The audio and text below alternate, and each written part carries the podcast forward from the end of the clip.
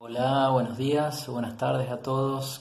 Hoy les quiero compartir este pequeño video para contarle algo en relación a los límites. Tenemos la tendencia a pensar de que los límites son algo duro, algo estricto, algo difícil, algo relacionado a lo violento, a la agresión. Y la verdad es que no, no es así, no debe ser así y no es así.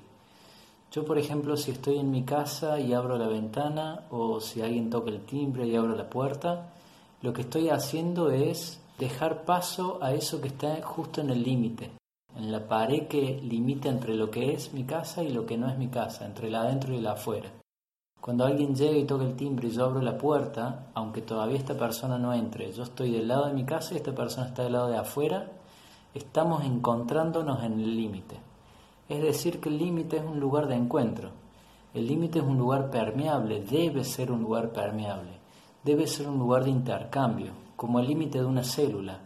La membrana celular es aquello que limita a lo que es célula y lo que no es célula, y es aquello que a su vez, como es una membrana, es permeable y permite el intercambio.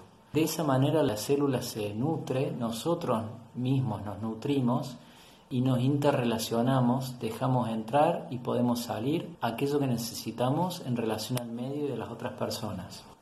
Entonces necesitamos entender que todo límite tiene una dimensión de dureza, pero también hay ventanas, hay aberturas. Un límite sano es un límite permeable, es un límite que permite delimitar hasta dónde y a partir de dónde algo se estructura y se conjuga como eso que es, además un límite sano es algo que permite el intercambio, que sea permeable. Entonces, desde este punto de vista, el límite no necesariamente debe ser algo estricto, duro o áspero o en relación a la agresión. El límite es un lugar de encuentro, un lugar de crecimiento y un lugar de intercambio.